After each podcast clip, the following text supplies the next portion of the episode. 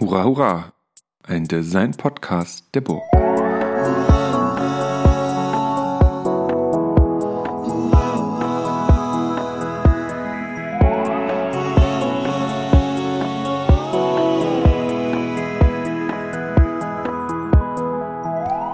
Hallo, liebe Zuhörenden, herzlich willkommen zu einer neuen Folge des Hurra Hurra Podcasts. Ähm, heute mit einer neuen Folge, Folge Nummer 70 inzwischen. Und wir sprechen heute, oder ich spreche heute mit Viktoria Heinrich. Hallo Viktoria. Hallo. Hallo. Ähm, wo bist du gerade? Wenn ich das mal so blöd fragen darf, weil wir sitzen nicht live zusammen, sondern ähm, da bei dir, wo du bist. Ähm, ich sitze tatsächlich bei mir zu Hause. Ich wohne in Kassel und arbeite da gerade auch. Okay, ähm, super. Dann hoffen wir mal, dass die Leitung standhält. Äh, ich sage kurz noch vorher was Richtung Hörerinnenschaft. Liebe Hörerinnen, liebe Hörer, wir wollen versuchen, als Podcast der Burg verschiedene Perspektiven abzubilden. Jetzt aktuell dreht sich dieser Podcast vorrangig um Design, Studium, das Lernen und Lehren, Vermitteln von Gestaltung, aber wir wollen versuchen, auch nochmal mehr Perspektiven reinzukommen. Ähm, in den Shownotes gibt es eine E-Mail-Adresse. Ähm, wenn ihr Lust habt, euch zu beteiligen, Themenvorschläge reinzubringen, Gäste, die ihr denkt, die wir mal einladen sollten, Themen, die wir mal ansprechen sollten, dann schickt uns das gerne als Feedback an die E-Mail-Adresse, die unten in den Shownotes steht. Und dann sehen wir zu, dass wir das versuchen abzubilden. Solange nichts kommt, machen wir einfach so weiter und sobald aber Feedback, Kritik, Anregung kommen, dann versuchen wir das so gut es geht umzusetzen. Ähm, End of Editorial Note an der Stelle. Ähm, ach genau, mein Name ist Christian Zöllner, ich bin Lehrender an der Burg und jetzt geht's los.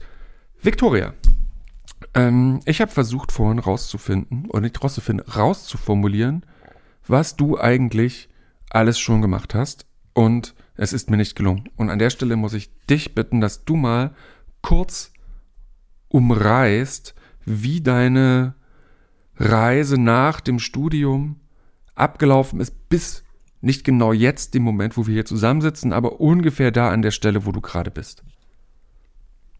Ja, ähm, ich, glaub, ich, glaube, ich muss im Studium anfangen. Also okay. ich habe ähm, ich habe Produktdesign studiert an der HTW in Dresden.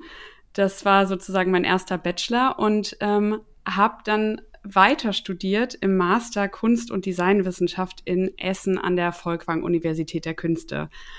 Und ich beginne da, weil ich in meinem Studium eigentlich wieder aus dem Studium rausgegangen bin, mehr oder weniger, und zwar für ein Praktikum ähm, an das Museum für angewandte Kunst in Wien. Ähm, das war 2016, also ist schon eine ganze Weile her. Und habe hab mich dafür ein Praktikum beworben, habe dann ein Praktikum in der Designsammlung beim Thomas Geisler damals noch gemacht ähm, und bin dann in Wien geblieben, auch während meines Studiums. Also ich habe dann meinen Master abgeschlossen ähm, und habe angefangen als ähm, Research Assistant oder wissenschaftliche Mitarbeiterin beim IDRV zu arbeiten. Das ist das Institute of Design Research Vienna. Die beschäftigen sich, das ist ein, ähm, ja, ein Forschungsinstitut, was sich, äh, was außeruniversitär ist und was sich primär mit sozial- und ökologischer Nachhaltigkeit beschäftigt, also ganz grob umrissen. Ähm, und in der Zeit, in der ich dort gearbeitet habe, haben wir viele Projekte zusammen mit dem MAC gemacht. Und darüber bin ich eigentlich wieder ins Museum gekommen. Ähm, und zwar als, ähm, zwar als kuratorische Assistenz in der Designsammlung wieder. Ähm, da hat sich dann auch was geändert. Da ist dann Marlies Wirth Kuratorin geworden. Und das war für mich total glücklich, weil in der Zeit ähm, wurde im MAC das MAC Design Lab neu aufgestellt. Und ich war sozusagen als kuratorische Assistenz dabei und habe einfach ganz, ganz viel ähm, mitbekommen und durfte ganz viel kennenlernen an, an Dingen, die man so im Museum macht. Und das war für mich, also neben dem Praktikum im Museum, war das für mich ganz wichtig, auch ähm, in Sachen, was möchte ich eigentlich später machen. Und ähm, um das so ganz kurz zu halten, weil wir vielleicht später auch noch mal darauf kommen,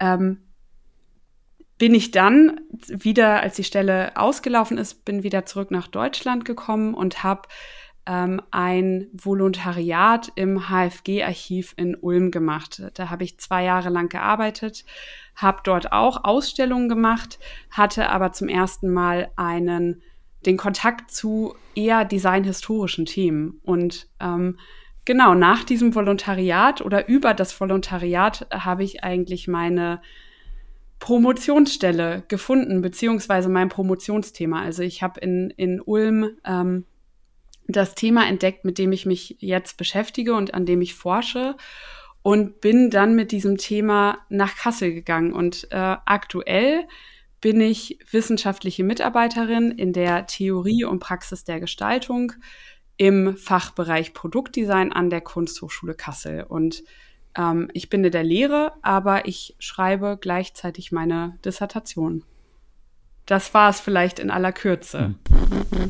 Okay, also genau, das hätte ich so niemals irgendwie äh, auffädeln können. Äh, aber das sind sehr, sehr, sehr interessante Stellen, wo du warst ähm, und wo du auch gerade bist. Du sagst, du promovierst und du machst Lehre. Ähm, bevor wir vielleicht auf das Promotionsthema kommen, kannst du noch kurz. Ich versuch's anders. Erstmal würde mich mal interessieren, was du lehrst und wie du das lehrst. Und das andere würde mich nochmal interessieren, was das eigentlich für eine Promotion ist. Also fangen wir mal an mit, ähm, was lehrst du da? Ja, ähm, ich habe angefangen mit einem Seminar zu Überfluss und Knappheit im Design, weil das war ein Thema, was ich aus dem MAC Design Lab mitgenommen habe. Also ein sehr, sehr zeitgenössisches Thema. Ähm, und ich bin in der, also ich bin in der Theorie, das heißt, ich, ich lehre mhm. Designtheorie oder auch Designgeschichte. Ähm, und das, was mir eigentlich ganz wichtig ist, und das habe ich, das versuche ich in den, in den letzten Seminaren, ist eine Verbindung zwischen Theorie und Praxis. Also der Bereich, in dem ich bin, heißt ja auch Theorie und Praxis im Design. Und ich finde diese Verbindung ganz wichtig. Und ähm, im letzten Semester habe ich gemeinsam mit meinem Kollegen Nils Oertel, der ist im Systemdesign, ähm, versucht, ein Seminar zu machen, was sich mit dem neuen deutschen Design der 80er Jahre beschäftigt. Und wir haben das sozusagen auf die aktuelle Zeit versucht zu übersetzen. Also wir haben mit uns mit den Studierenden das neue deutsche Design angeschaut, also ein designhistorisches Thema. Wir haben ähm, uns ganz explizit das Kaufhaus des Ostens angeschaut. Das war eine, eine Ausstellung 1984 in, in Berlin, ähm, die schon auch so als die große Ausstellung der 80er Jahre rezipiert wird und ähm, wir wollten das Gleiche mit den Studierenden machen. Also auch die Studierenden haben ähnlich wie in den 80er Jahren ähm, Halbzeuge genommen und haben daraus Objekte gestaltet. Also wir, wir haben sozusagen diese Themen Umgang mit Ressourcen, Umgang mit Knappheit und Überfluss, ähm, Gestalten für Ausstellungen, für Galerien haben wir versucht zu adaptieren und aktuell zu machen. Und daraus ist dann auch eine Ausstellung und eine kleine Publikation entstanden. Also ähm, für mich war diese Verbindung von Theorie und Praxis da irgendwie wichtig, um designhistorische Inhalte spannend zu machen. Und das, mhm. vers das versuche ich jetzt gerade auch wieder in einem Seminar. Hm. Und hat das funktioniert? Weil das Kaufhaus des Ostens, kommen wir später nochmal drauf, ja eine sehr naja, sagen wir mal, kristallisierende, abbildende, äh, abbildendes Event war für die damalige Zeit und jetzt und, und in seiner ganzen Ästhetik dieser Readymates, mit denen da gearbeitet wurde, vielleicht damals innovativer, aber jetzt haben wir das ja alles durch tausend Upcycling, Pinterest schon tausendmal gesehen. Also was habt ihr denn, oder was habt ihr durch die Auseinandersetzung damit eigentlich rausgefunden? Jetzt gehen wir voll ab. Also lass uns tief reingehen. Erzähl doch mal. Also. ja, das, das ist eine spannende Frage. Also, ich glaube, was wichtig war für uns, ist, dass die Studierenden nicht eine Ästhetik kopieren, die es in den 80er Jahren schon gab, sondern dass wir uns auch damit beschäftigen, was sind denn Halbzeuge oder was sind Werkzeuge, die wir heute benutzen. Also ein, ein Student hat sich dann auch mit 3D-Druck beschäftigt. 3D-Druck als, als, als Halbzeug oder 3D gedruckte ähm, Objekte als, als Halbzeuge. Also ähm, uns war wichtig, nicht eine Ästhetik zu kopieren, aber gleichzeitig sind wir natürlich auch, wie, wie das in diesem Seminar zum Kaufhaus des Ostens gemacht wurde, sind wir auch durch Baumärkte gegangen. Wir haben uns aber auch ähm, überlegt, können wir Sachen recyceln? Also gibt es Sachen, die und recyceln nicht im Sinne dieser Recycling-Ästhetik, sondern wie, wie können wir Objekte integrieren mit einem gestalterischen Anspruch, der nicht nach Recycling aussieht. Mhm. Und war das ähnlich eindrücklich im Ergebnis?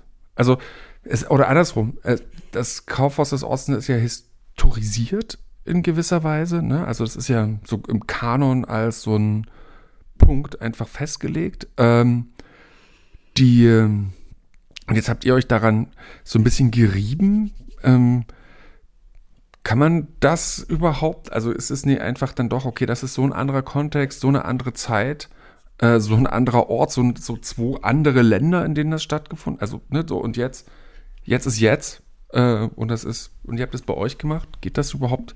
Oder kann man Kriterien finden, entlang denen man da einen Bezug herstellen kann, aus dem man wiederum was lernen kann? Oder welche Kriterien habt ihr gefunden, um daraus was zu lernen? Ähm, für uns oder gerade für mich als jemand, der, der versucht, designhistorische Inhalte zu vermitteln, mhm.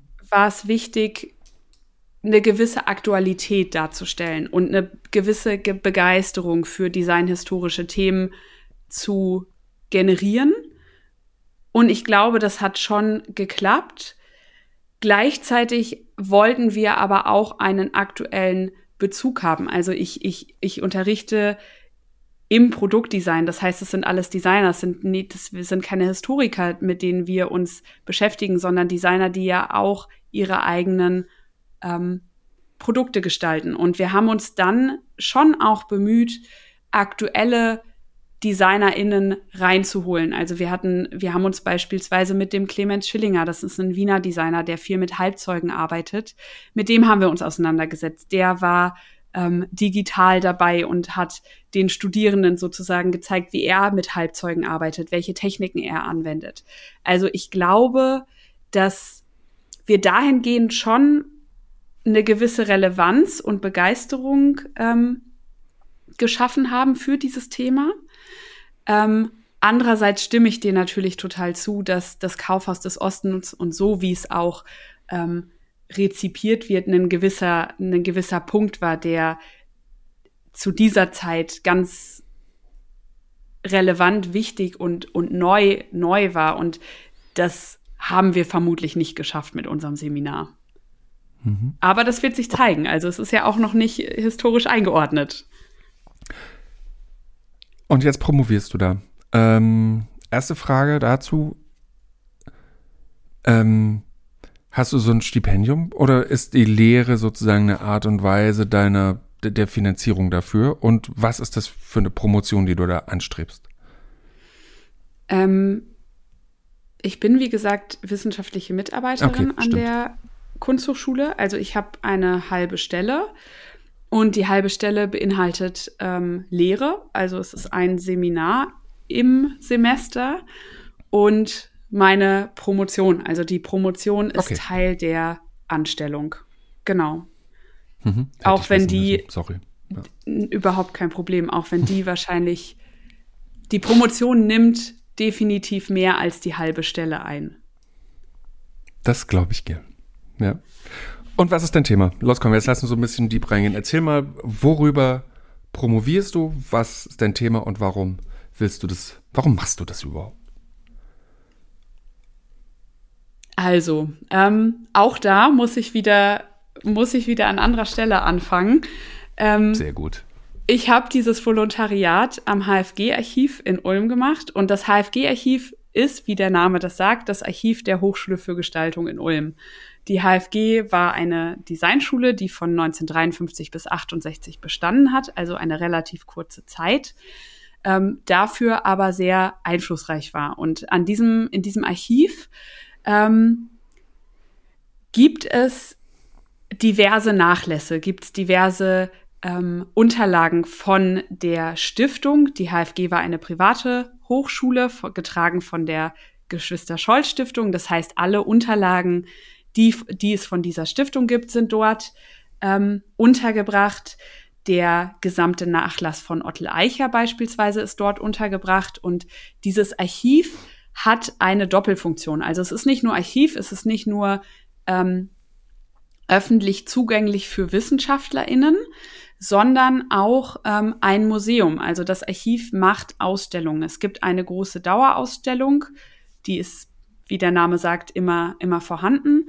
Ähm, die Dauerausstellung führt sozusagen durch die Geschichte der Hochschule und es gibt aber auch immer wieder ähm, kurzzeitige Ausstellungen, die dort zu Themen rund um die HFG ähm, stattfinden.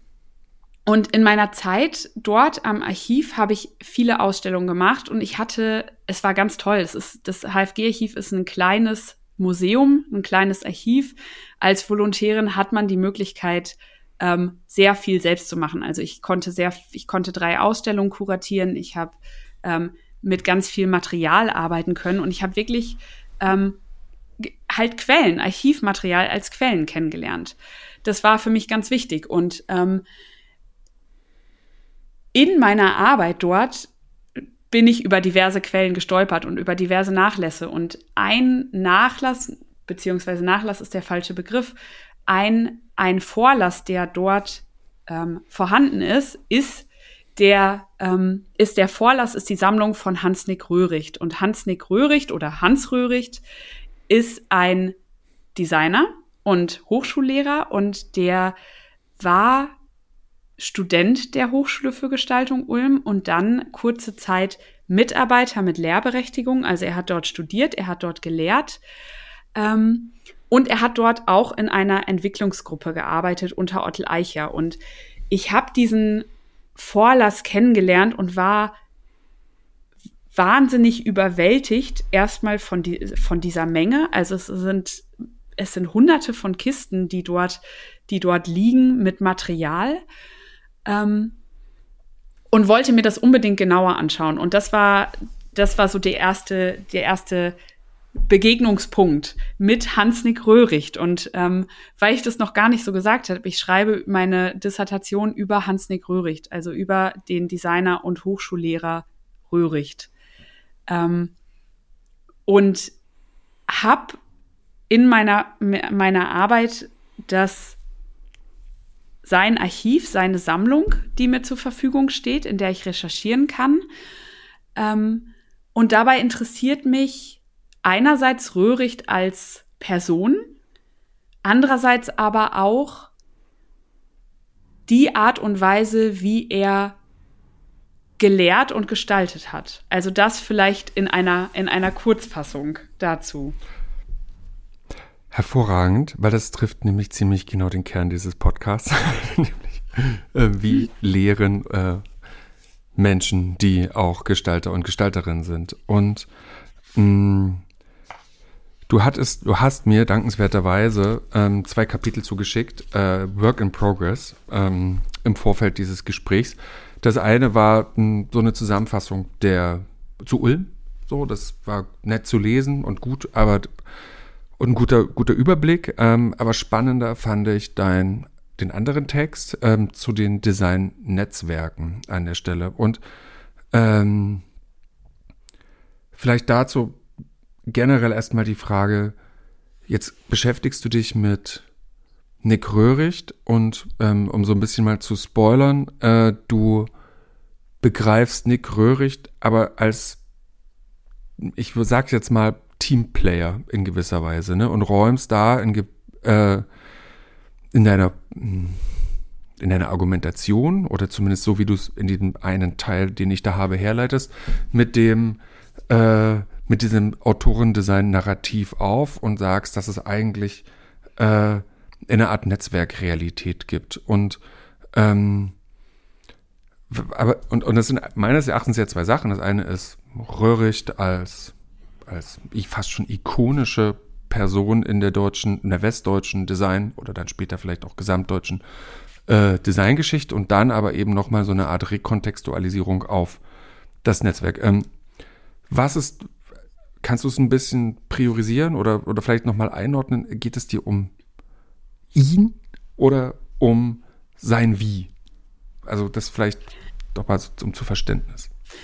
Ja, ähm, vielleicht sage ich ganz kurz, wer Hans-Nick Röhricht eigentlich ist, das, um, das, um, das ja. um das einzuordnen. Ja, bitte, bitte, bitte, bitte, bitte, bitte, ja. Das haben wir, das habe ich bisher auch noch gar nicht gemacht. Ähm, nee, ich habe auch nie gefragt. Äh, das ist so vorausgesetzt, äh, ganz blöd von mir. Oh, okay.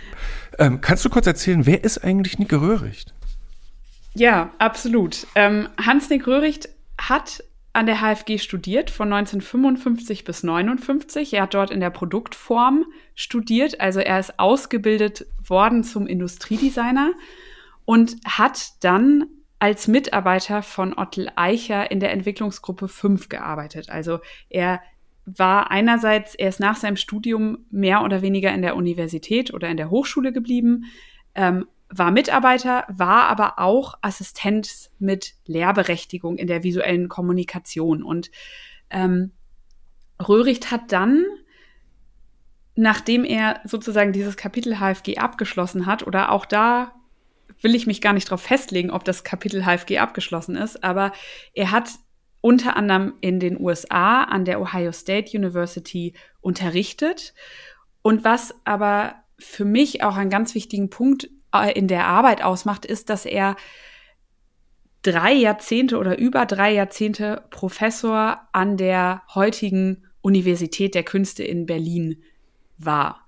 Also er hatte diese, diese Professur sehr lange inne und unter seiner Professur sind ganz, ganz viele Studierende hervorgegangen, die heute auch Professuren besetzen. Also das, was mich ähm, am Anfang so fasziniert hat, hat an, an Röhricht als Person, waren die Geschichten, die darum erzählt wurden. Also, ah, und Röhricht hat für den und den gearbeitet und der hat auch mit Röhricht gearbeitet. Und ähm, da gibt's eine Verbindung zu, zu Olympia 72 und da gibt's die Verbindung zu Wilkan und, und hier zu Rosenthal. Also mich hat, mich hat eigentlich dieser, wenn man so will, Output total interessiert.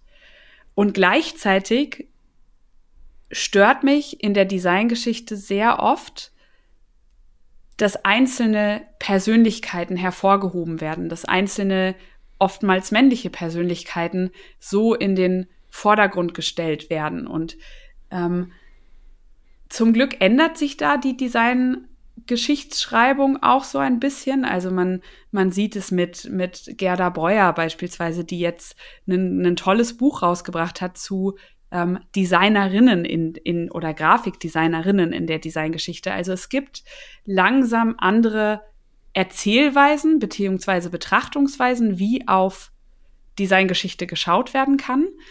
Ähm, und bei Röhricht war für mich eigentlich von Anfang an klar, dass ich ihn gar nicht als einzelne Person sehen kann, sondern du hast gerade so schön gesagt Teamplayer. Ich betrachte Röhricht eher als jemanden, der immer wieder mit anderen Personen zusammenarbeitet. Also der überhaupt nicht als Einzelperson irgendwie wahrgenommen wird. Nicht, gar nicht vor dem Hintergrund, dass ich jetzt irgendwie den, den Autorendesigner aus der Designgeschichte verbannen möchte, aber vielmehr vor dem Hintergrund, dass ich glaube, dass Designwissen oder dass ähm, Gestaltung nicht an einzelnen Personen von einzelnen Personen abhängt, sondern immer aus der Kooperation mit ganz vielen Personen oder mit ganz vielen Ereignissen und dass man auf einen designgeschichtlichen Umstand anders schauen kann als nur auf eine Person. Und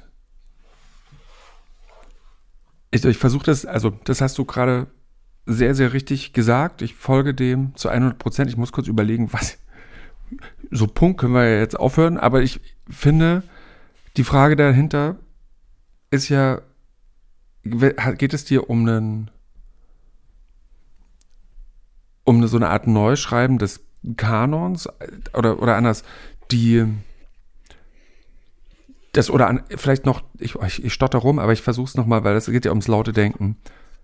Ähm, es geht dir ja nicht darum, da die Leistung von Röhrig zu schmälern, indem du versuchst zu zeigen, dass sehr viele andere Leute daran beteiligt sind, an den Leistungen, die er eben bei Olympia, bei, bei und mit Wilkan, später mit, mit ähm, den anderen Projekten, sondern eben genau seine Rolle als, tja, was, Katalysator, Facilitator, äh, eigentlich herauszukehren. Ähm, wie gehst du denn da methodisch vor? Wie kriegst du denn zu diesem Eindruck, den du hast, der ja aus Gesprächen kommt, aus, aus dem wirklich umfänglichen Archiv, viele Kisten, viele Modelle, viele Dias, ne, viel Dokumentensichtung.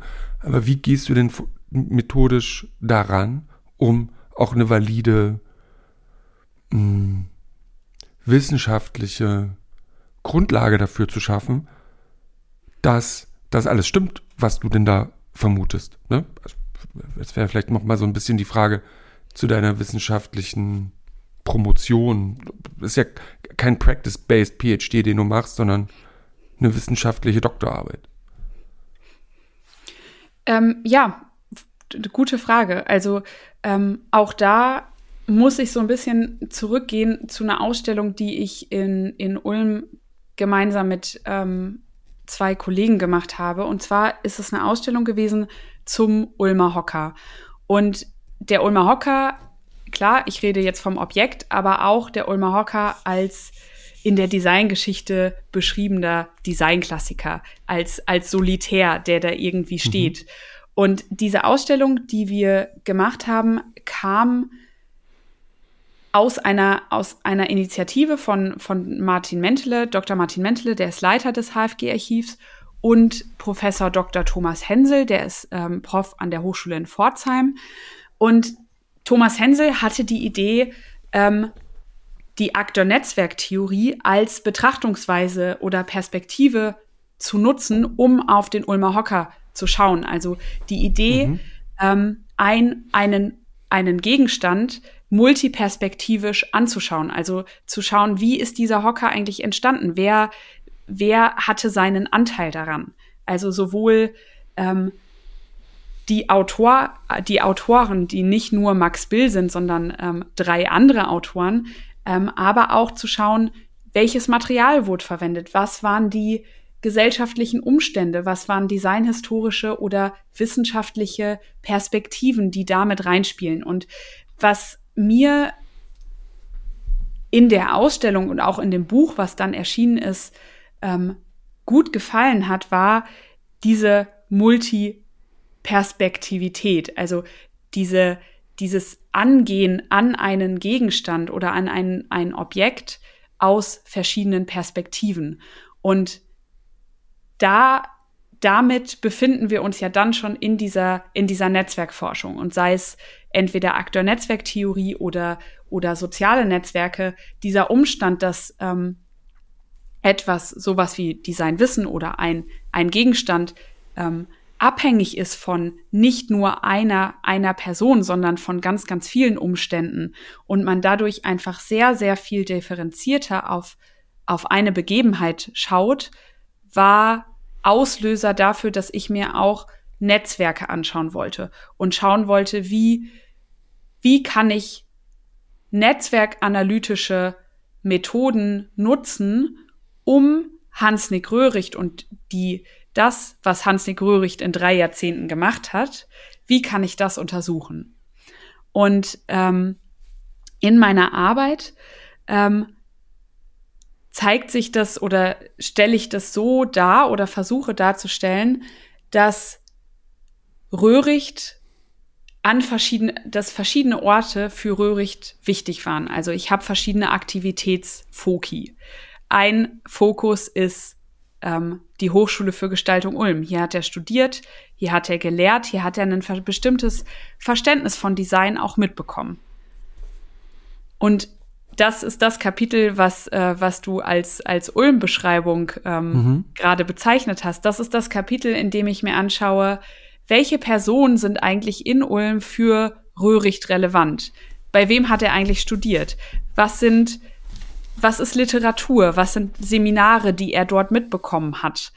Was sind gestalterische Praktiken, die er mitbekommen hat? Also ich, ich versuche sozusagen ganz genau mit der Lupe alles zu scannen, was um ihn herum passiert. Und gleichzeitig versuche ich dann, ähm, diese Positionen im Netzwerk einzuordnen. Also ich, ich spreche oft von, von ähm, Positionierung von Personen. Also jemand, der, jemand wie, wie Ottel Eicher beispielsweise, bei dem Röhricht gearbeitet hat, ist für Röhricht ganz, ganz zentral, weil er ihm ähm, bestimmte Inhalte vermittelt. Gleichzeitig ist aber auch, und das ist an der HFG so wichtig, die sind die Seminare und sind Vorträge von außenstehenden Personen, die an die Hochschule kommen und dort Vorträge halten, die bringen sozusagen nochmal eine Außenperspektive mit. Also die, die schlagen sozusagen eine Brücke zu anderen, zu anderen Netzwerken. Die bringen neues Wissen rein, was er, was er aufnimmt. Mhm. Ähm, in einer, ich zitiere dich jetzt mal ganz frech, an irgendeiner Stelle beschreibst du, ähm, dass sich interessiert, durch welche Umstände Gestalter selbst geformt werden. Und das ist ja ziemlich der Knackpunkt und ich würde das sogar noch ergänzen, nämlich durch welche Umstände werden Gestalter und später auch Lehren, die dann später lehren, selber geformt, weil da schließen sich ja entweder Kreise oder da überlagern sich Loops äh, bis eben sehr weit zurück und dass das ja Kontinuitäten sind, also ähm, die eben, was ist ich, Rö Eicher hat Röhricht geprägt äh, oder Max Bill war am Bauhaus, ne? also dass man in diesen Schritten weitergehen kann. Dann hat wiederum ähm, Burkhard Schmitz bei Röhricht gearbeitet, der wiederum ähm, in, an der UDK gelehrt hat, der wiederum Dominik, wo Dominik Schumacher gelehrt, studiert hat, der dann wiederum in boah, fuck, Magdeburg oder Dessau lehrt und so geht das immer so oder, oder Hermann Klöckner, äh, ach Gott, ich, also es, es wird immer, äh, es geht immer weiter eigentlich in diesen Kontinuitäten und betrachtet man die ins Jetzt und, in, und historisch weiter zurück, könnte man theoretisch sagen, also rein von dieser zeitlichen Kontinuität, dass Röhricht in der Mitte sitzt. Aber ist er, ist er denn eigentlich dann auch so ein zentraler Akteur in diesen Netzwerken? Weil, habe ich gelernt durch, dein, durch den Text, dass es ja eben auch noch andere Kriterien als Zentralität gibt, wenn man Netzwerke anschaut und beobachtet.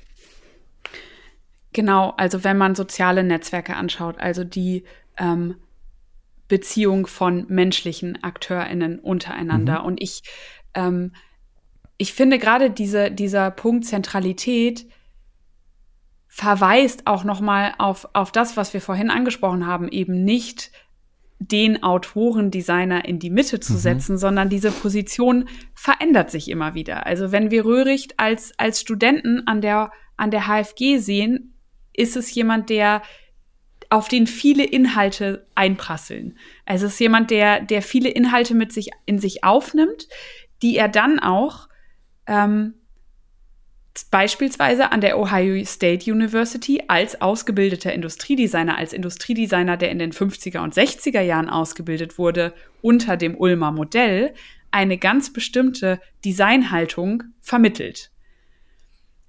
Dann ist es aber so, dass Röhricht in den 70ern die Professur in, in Berlin erhält da werden in den 70er sind, in den 70er Jahren sind andere Themen viel wichtiger. In den 80er Jahren ist Röhricht meiner Meinung nach, und ich hoffe, dass ich das in der Arbeit auch so darstellen kann, nicht unbedingt die zentrale Person und das, das schmälert seine Leistung nicht, aber seine Rolle verändert sich da.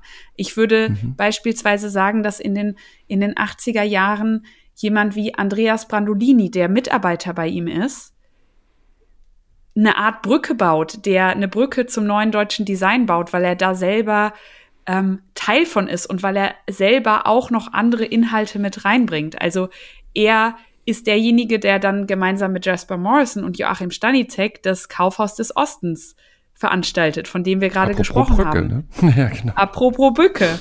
Und ähm, da ist Röhricht jemand, der in seiner Position als, als Professor, der diese Professur in, inne hat an der HDK, damals HDK, heute UDK, ähm, der da irgendwie einen Möglichkeitsraum schafft. Also diese, seine Position verändert sich durchaus. Und ich glaube, dass das ist wichtig aufzuzeigen. Also einerseits, inwieweit so designhistorische Ereignisse miteinander zu tun haben, aber auch inwieweit sich die Position der einzelnen Personen oder AkteurInnen darin ändern. Mhm. Weil wir gerade von Brücken sprechen, Brücken führen ja auch über Löcher. Ähm, und äh, in diesen, in der, in der Netzwerkforschung gibt es ja diese Weak Ties, also diese ähm, schwachen Verbindungen, kann man das so sagen? Ja. Ähm, ähm, genau, und dann gibt es Löcher in Netzwerken und Menschen, die über diese Löcher so drüber helfen. Ähm, Kannst du da noch mal ein bisschen drauf eingehen, weil du das in deiner, ähm, in ich kann mich wirklich nur auf diesen einen Textpart beziehen, weil nur den habe ich zur Hand gehabt.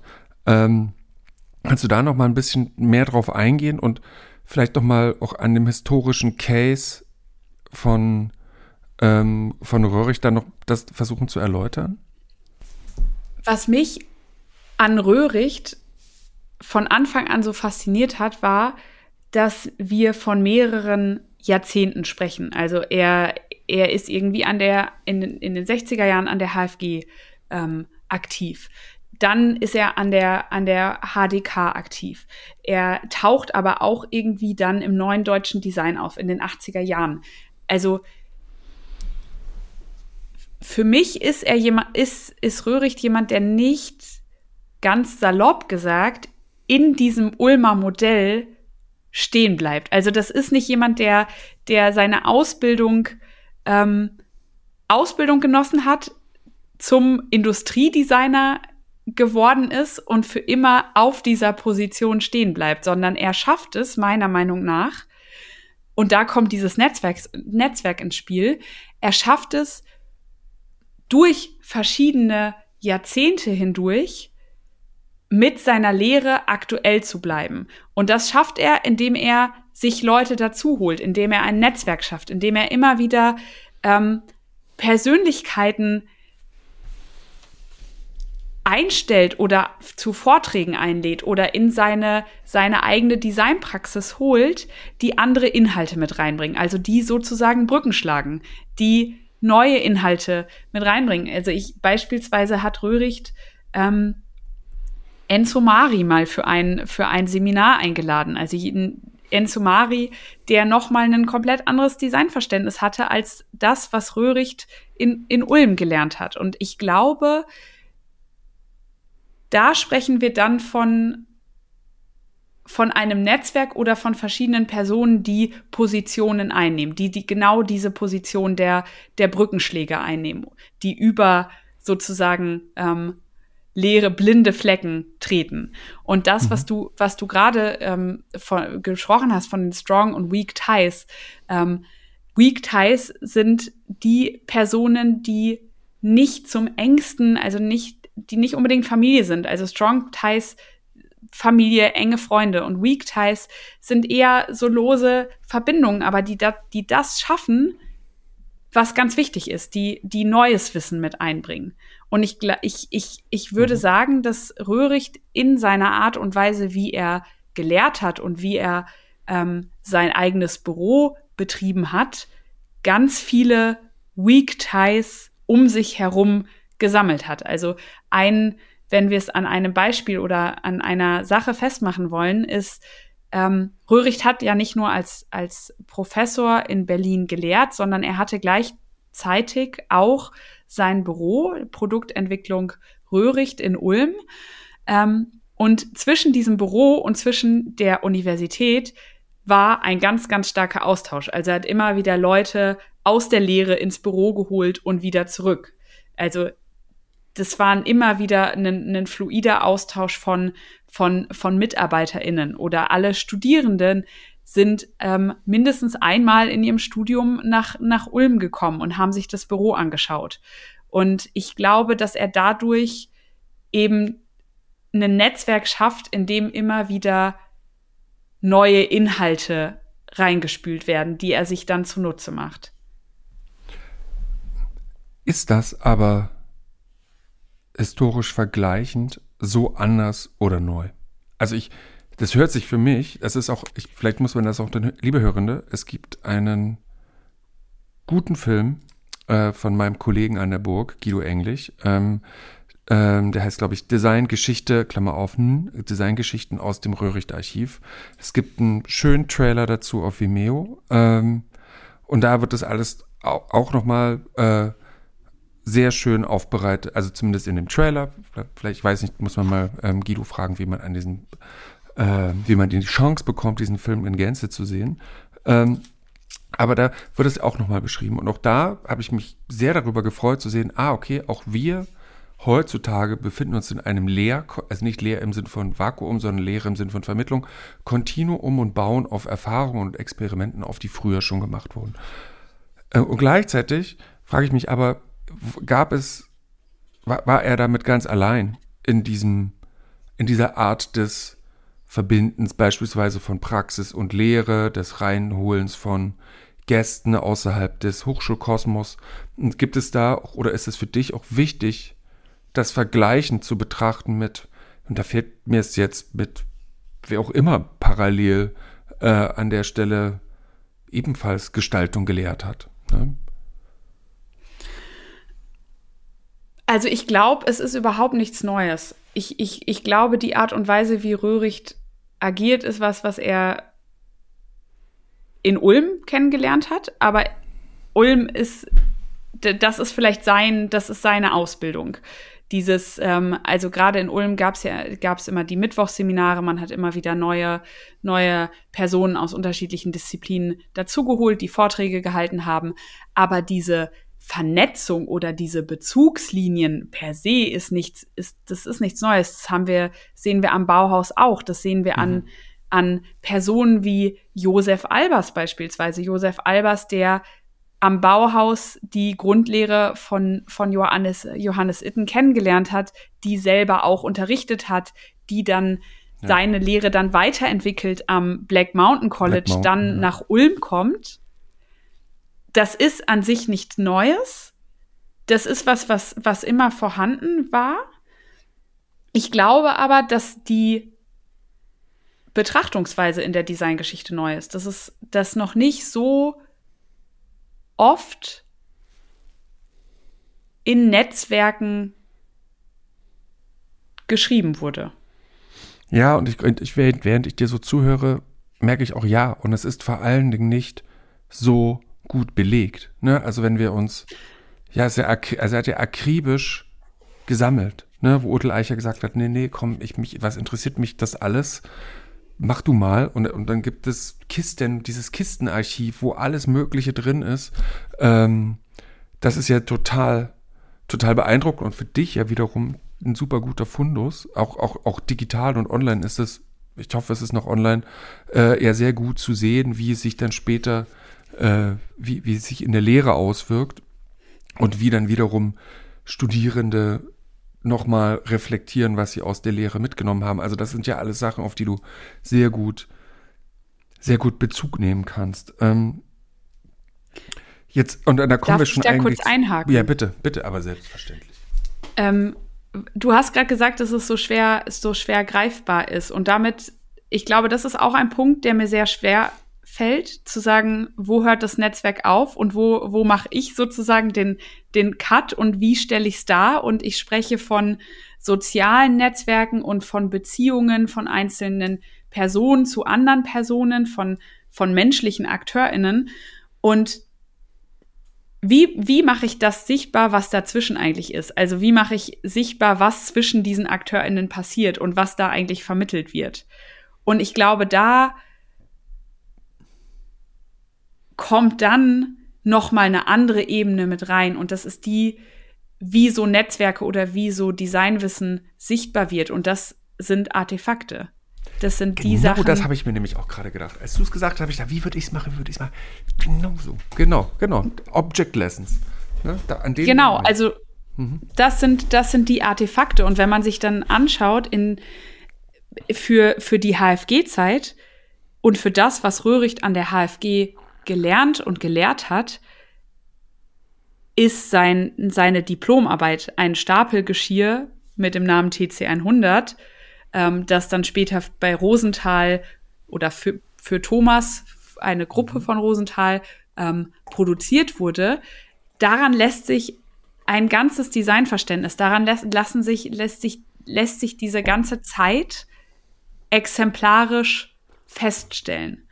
Das gleiche gilt für, ähm, gilt für die 80er Jahre, wo wir nehmen wir, weil wir das Kaufhaus des Ostens so besprochen haben, nehmen wir das Kaufhaus des Ostens. Auch daran lässt sich feststellen, wie er Design zu dem Zeitpunkt gedacht hat und welche Einflüsse da auf ihn getroffen sind und vielleicht auch ähm, welche, welche Persönlichkeiten er dann für die eigene Lehre dazugeholt hat.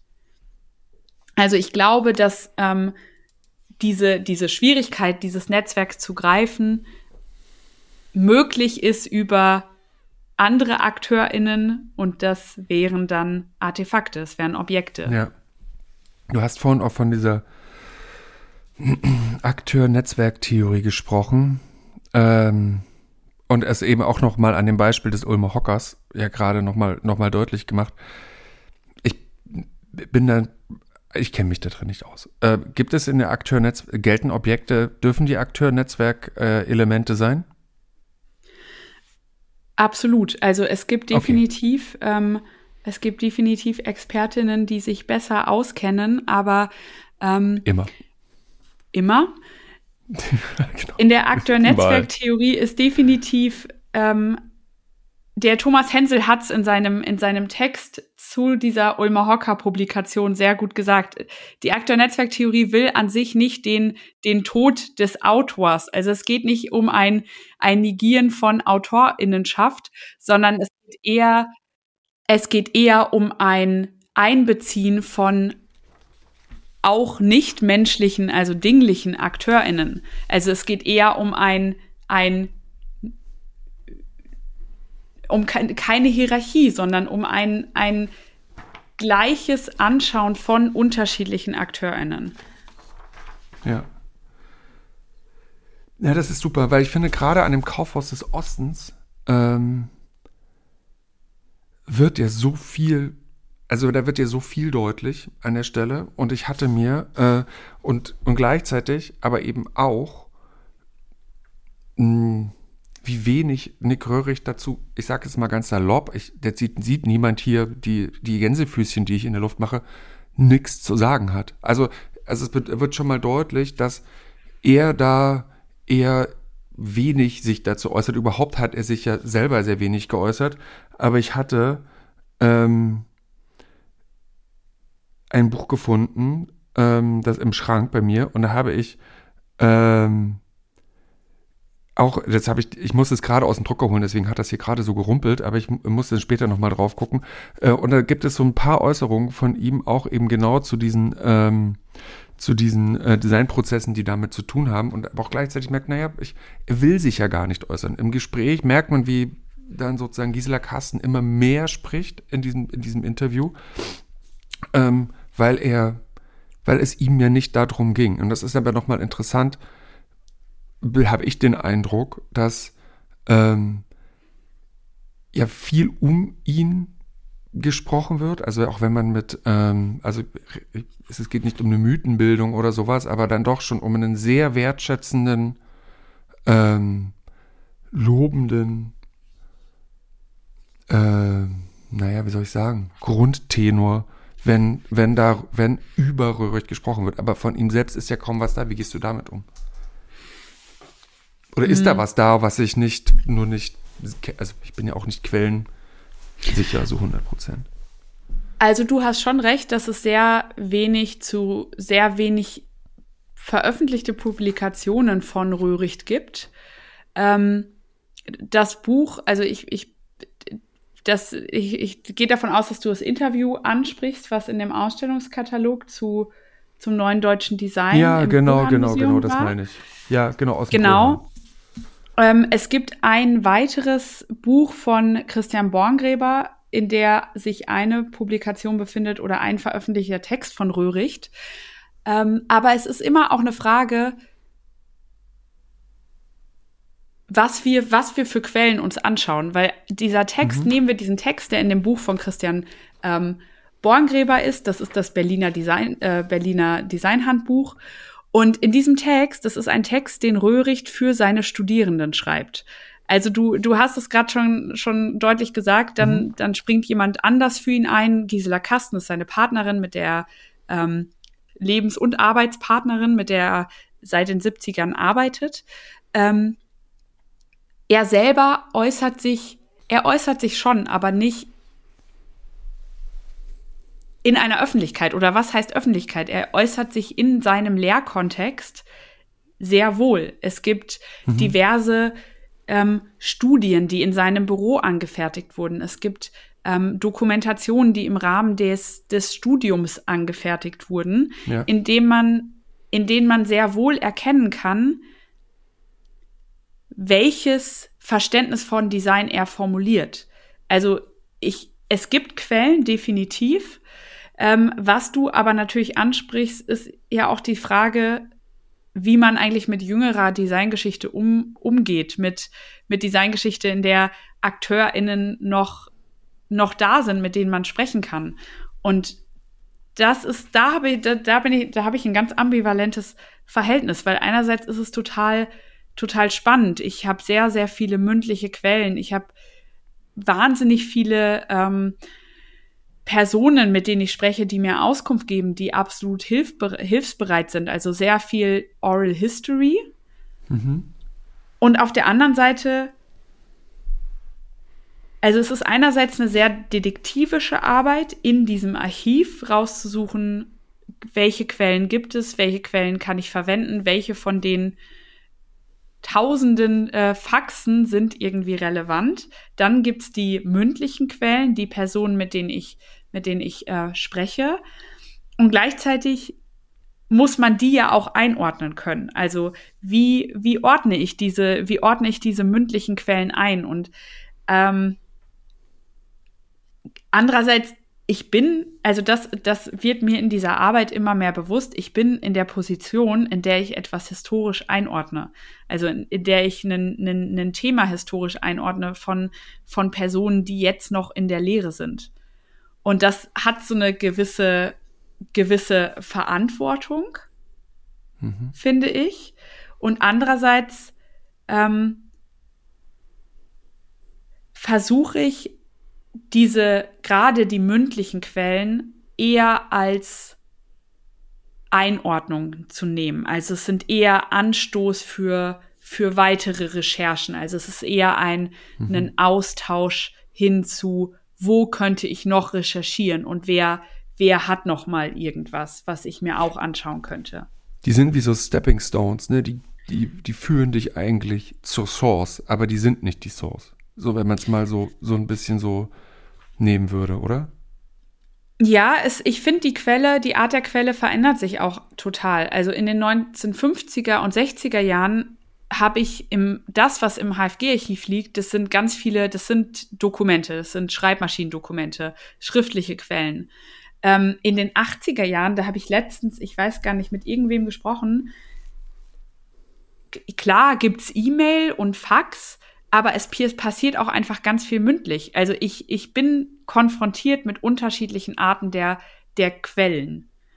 Und mhm. wie du richtig sagst, die, die mündlichen Quellen oder die Personen, mit denen ich heute rede, das sind, das sind eher Stepping Stones, definitiv. Also was, was diesen Wert überhaupt nicht schmälert, aber das sind wahnsinnig hilfreiche ähm, Quellen, um, um andere Quellen zu finden. Ja, ich hab, jetzt habe ich ja vorhin so rumgerumpelt hier in meinem, äh, während ich gesucht habe, und ich habe noch mal was gefunden, weil ich diesen Text ähm, ganz gut finde.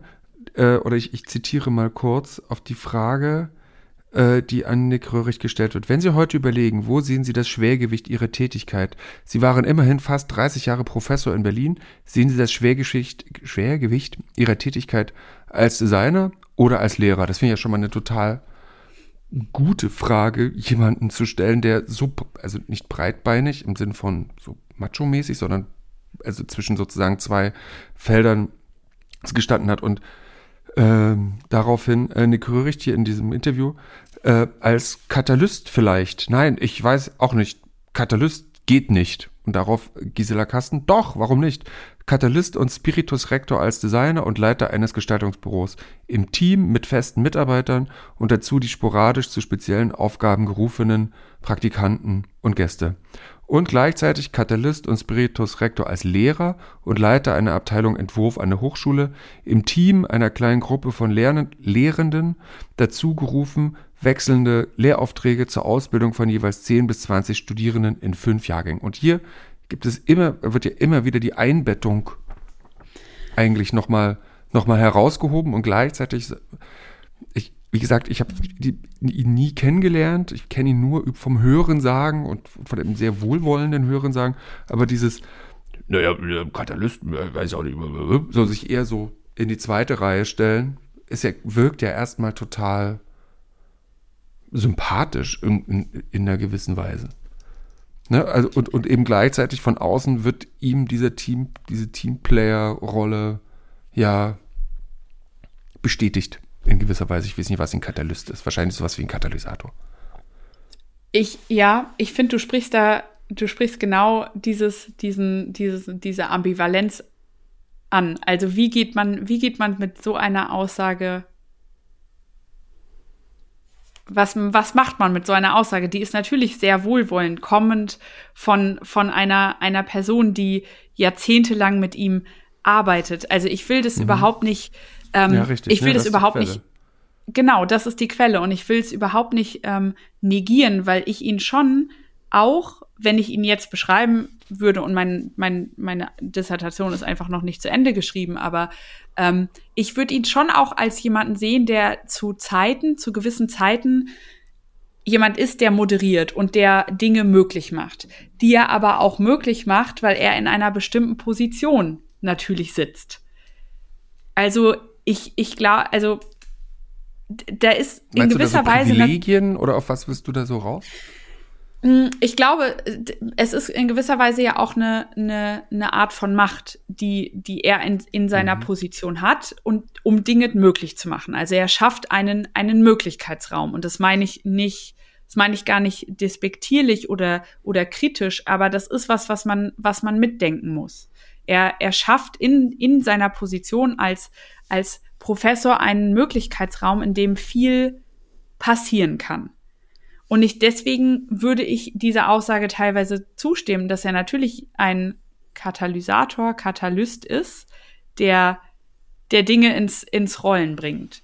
Ähm, aber genau, oder an dieser Stelle, weil wir gerade davon gesprochen haben, das ist ja eine Quelle. Und was ich versuche, ist, dass ich wirklich ins Archiv gehe und mir Primärquellen anschaue. Also ich schaue mir Texte an, die er geschrieben hat. Ich schaue mir seine mhm. eigenen Aussagen an, weil ich glaube, wenn wir von Rezeption ist definitiv wichtig, auf jeden Fall, aber mich interessiert in erster in erster Instanz die die Primärquelle. Und zum Thema Rezeption vielleicht auch noch mal so ein, so ein ganz kleiner Exkurs. Ähm, da ist so ein genauer Blick immer total wichtig. Also wann ist diese Rezeption passiert, zu welchem Zeitpunkt? Ich finde das ganz spannend in meinem, ähm, in diesem Kapitel zur, zur HFG Ulm spreche ich auch über Hans Gügelow. Hans Gügelow war ein ähm, Architekt, Designer, der an der HFG in Ulm gelehrt hat. Der wurde für den ursprünglich eingestellt ähm, im Juni 54, um den Möbelbau an der Hochschule zu leiten. Ähm, und Röhricht hat auch bei Gügelow gelehrt. Und Gügelow, der stirbt relativ ähm, früh, 65, und wird aber schon 1961 von Hans Eckstein, der zu dem Zeitpunkt die neue Sammlung in München geleitet wird, schon designhistorisch eingeordnet. Also 1961, noch zu Lebzeiten, wird sozusagen ähm, gesagt, dass Gügelow der Systemdesigner äh, schlechthin, schlechthin ist. Und wenn man sich dann aber die, die Vorträge anschaut, die Gügelow gehalten hat, natürlich wird da dieser Systemgedanke, Systemgedanke deutlich, aber es ist doch ein differenzierteres Bild. Und ich glaube, das ist mir sehr wichtig, eine, eine, eine differenzierten, einen differenzierteren Blick auf einen Umstand zu schaffen. Und deswegen mhm. bin ich da, glaube ich, sehr spezifisch, welche Art von Quelle ich verwende. Mm, mit Blick auf die Zeit hätte ich noch eine letzte Frage, die aber gerne eine sehr lange Antwort haben kann. Ähm, du bist Designerin und befasst dich auf einer, auf einer theoretischen, historischen, geschichtswissenschaftlichen Ebene mit Gestaltung. Mm, wie sehr hilft dir deine gestalterische Vorprägung, Ausbildung und gibt es auch Momente, wo sie dir im Weg steht? Hm.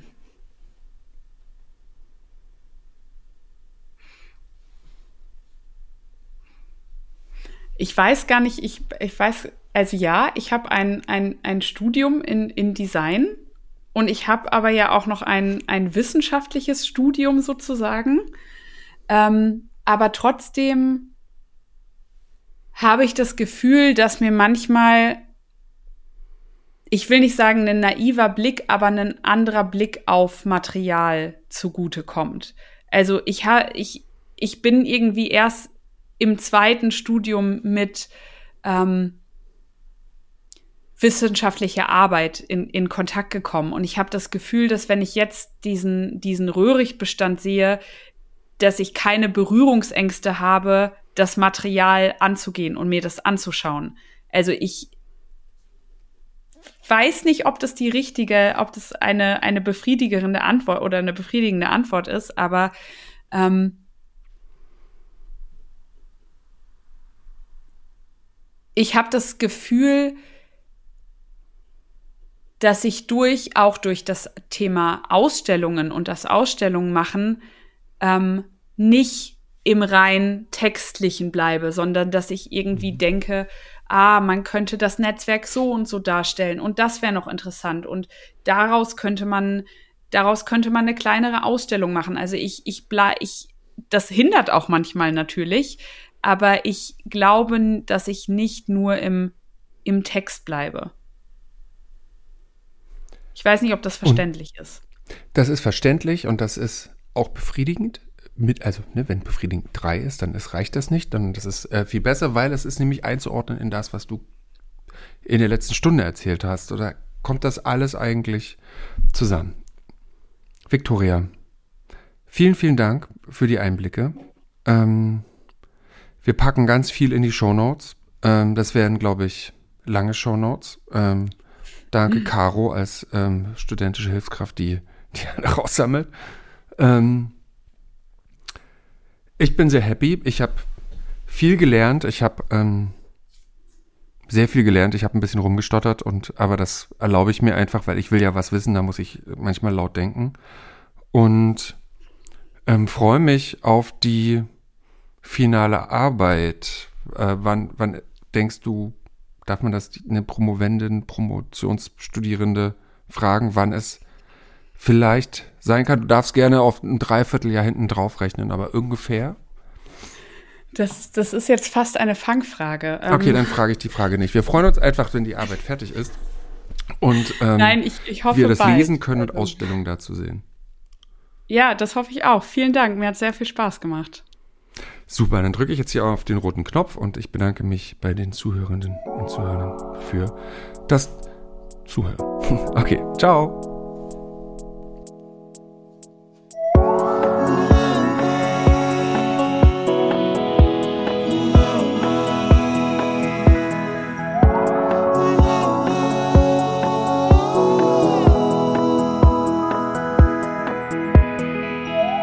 Hurra, hurra!